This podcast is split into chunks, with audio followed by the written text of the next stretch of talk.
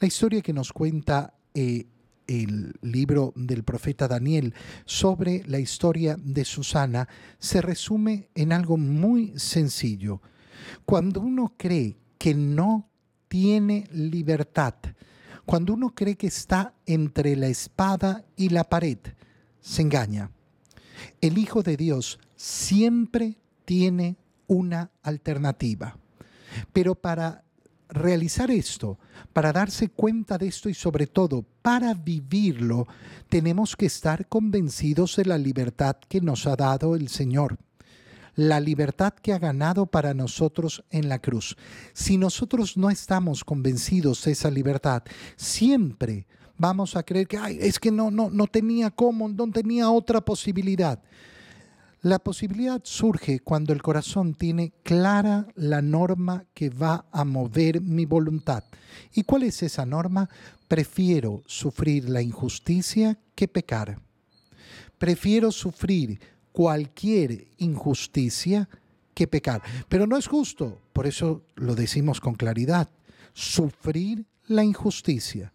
Prefiero sufrir la injusticia y confiar en el juicio de Dios antes que pecar.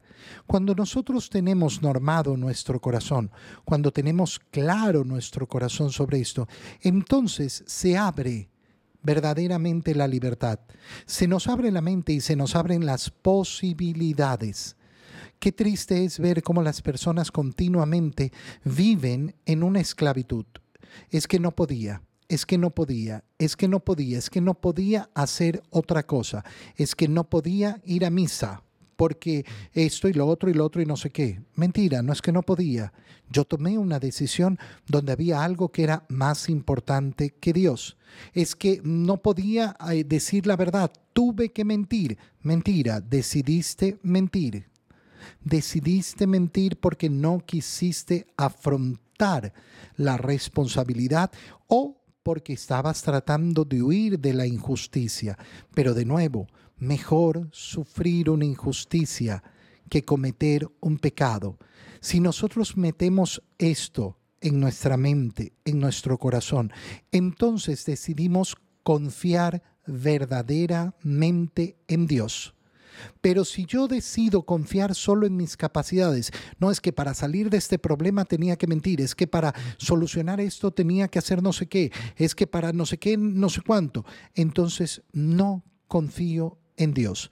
Quiero solucionar solo mi vida, no ponerla en las manos del Señor.